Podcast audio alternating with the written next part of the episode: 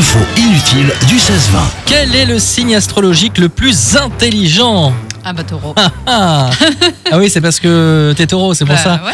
Ah bah, voyons voir cela dans les détails. Des chercheurs britanniques ont mené l'enquête. Alors avant d'établir un classement, les auteurs de cette étude ont analysé en fait les signes de plus de 900 lauréats de prix Nobel, Ah, tout domaine euh, confondu, et ce depuis sa création en 1901.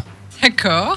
Et d'après leurs recherches, ce sont les personnes nées sous le signe du Gémeaux, c'est-à-dire entre le 22 mai et le 21 juin, qui sont les plus intelligentes. Genre, je ressens déjà les gémeaux derrière leur euh, poste de radio qui sont en train de dire Ah, tu vois, je suis plus intelligent.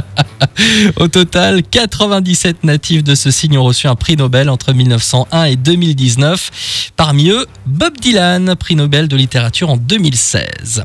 Sur la deuxième marche du podium, on retrouve, ah toujours pas toi, ce sont les balances. Ah mince, j'allais la dire deuxième- perso, je sais pas, j'avais un, une intuition. mais Non, non. balance, Balance. deuxième.